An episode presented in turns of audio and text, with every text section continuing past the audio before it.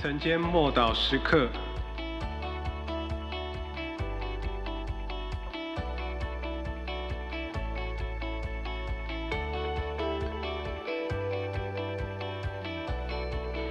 温柔。加拉太书五章二十二到二十三节，圣灵所结的果子，就是仁爱、喜乐、和平、忍耐、恩慈、良善、信实、温柔、节制。这样的事没有律法禁止。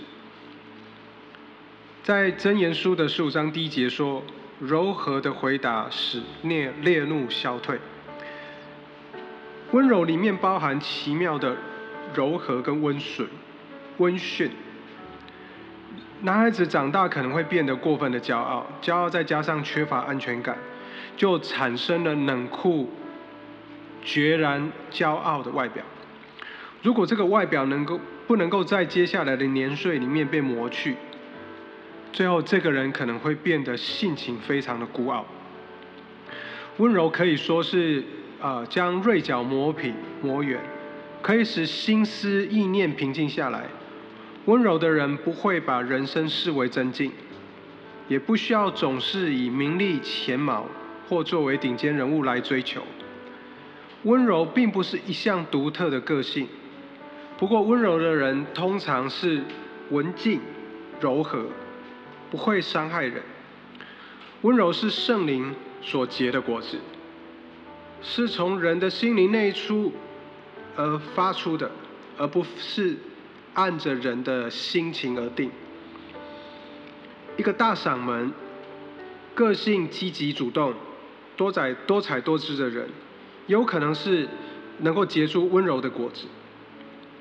温柔不是一种感伤或过度的情绪化，也不是那一种好好先生，因为好好先生也有可能是自私，不愿意采取任何坚定的立场，碰到压力的时候就退却让步，总是挑容易轻省的事去做，避免跟人产生冲突。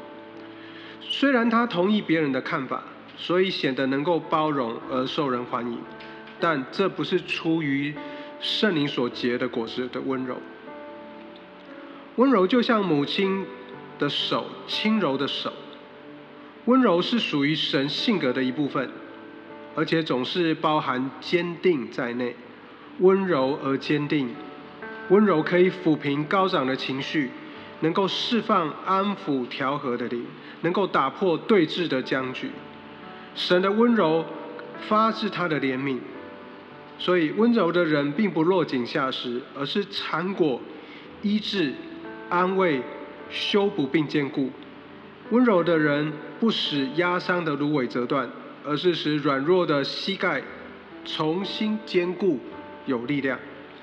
我们一起来祷告：主，我感谢你，因为你的温柔良善与恩慈怜悯，拿走了一切我们心中的刚硬不成熟。还有那属肉体的血气跟迟钝，谢谢你渐渐将更多的温柔浇灌在我的生命中，奉主耶稣基督的名祷告，阿门。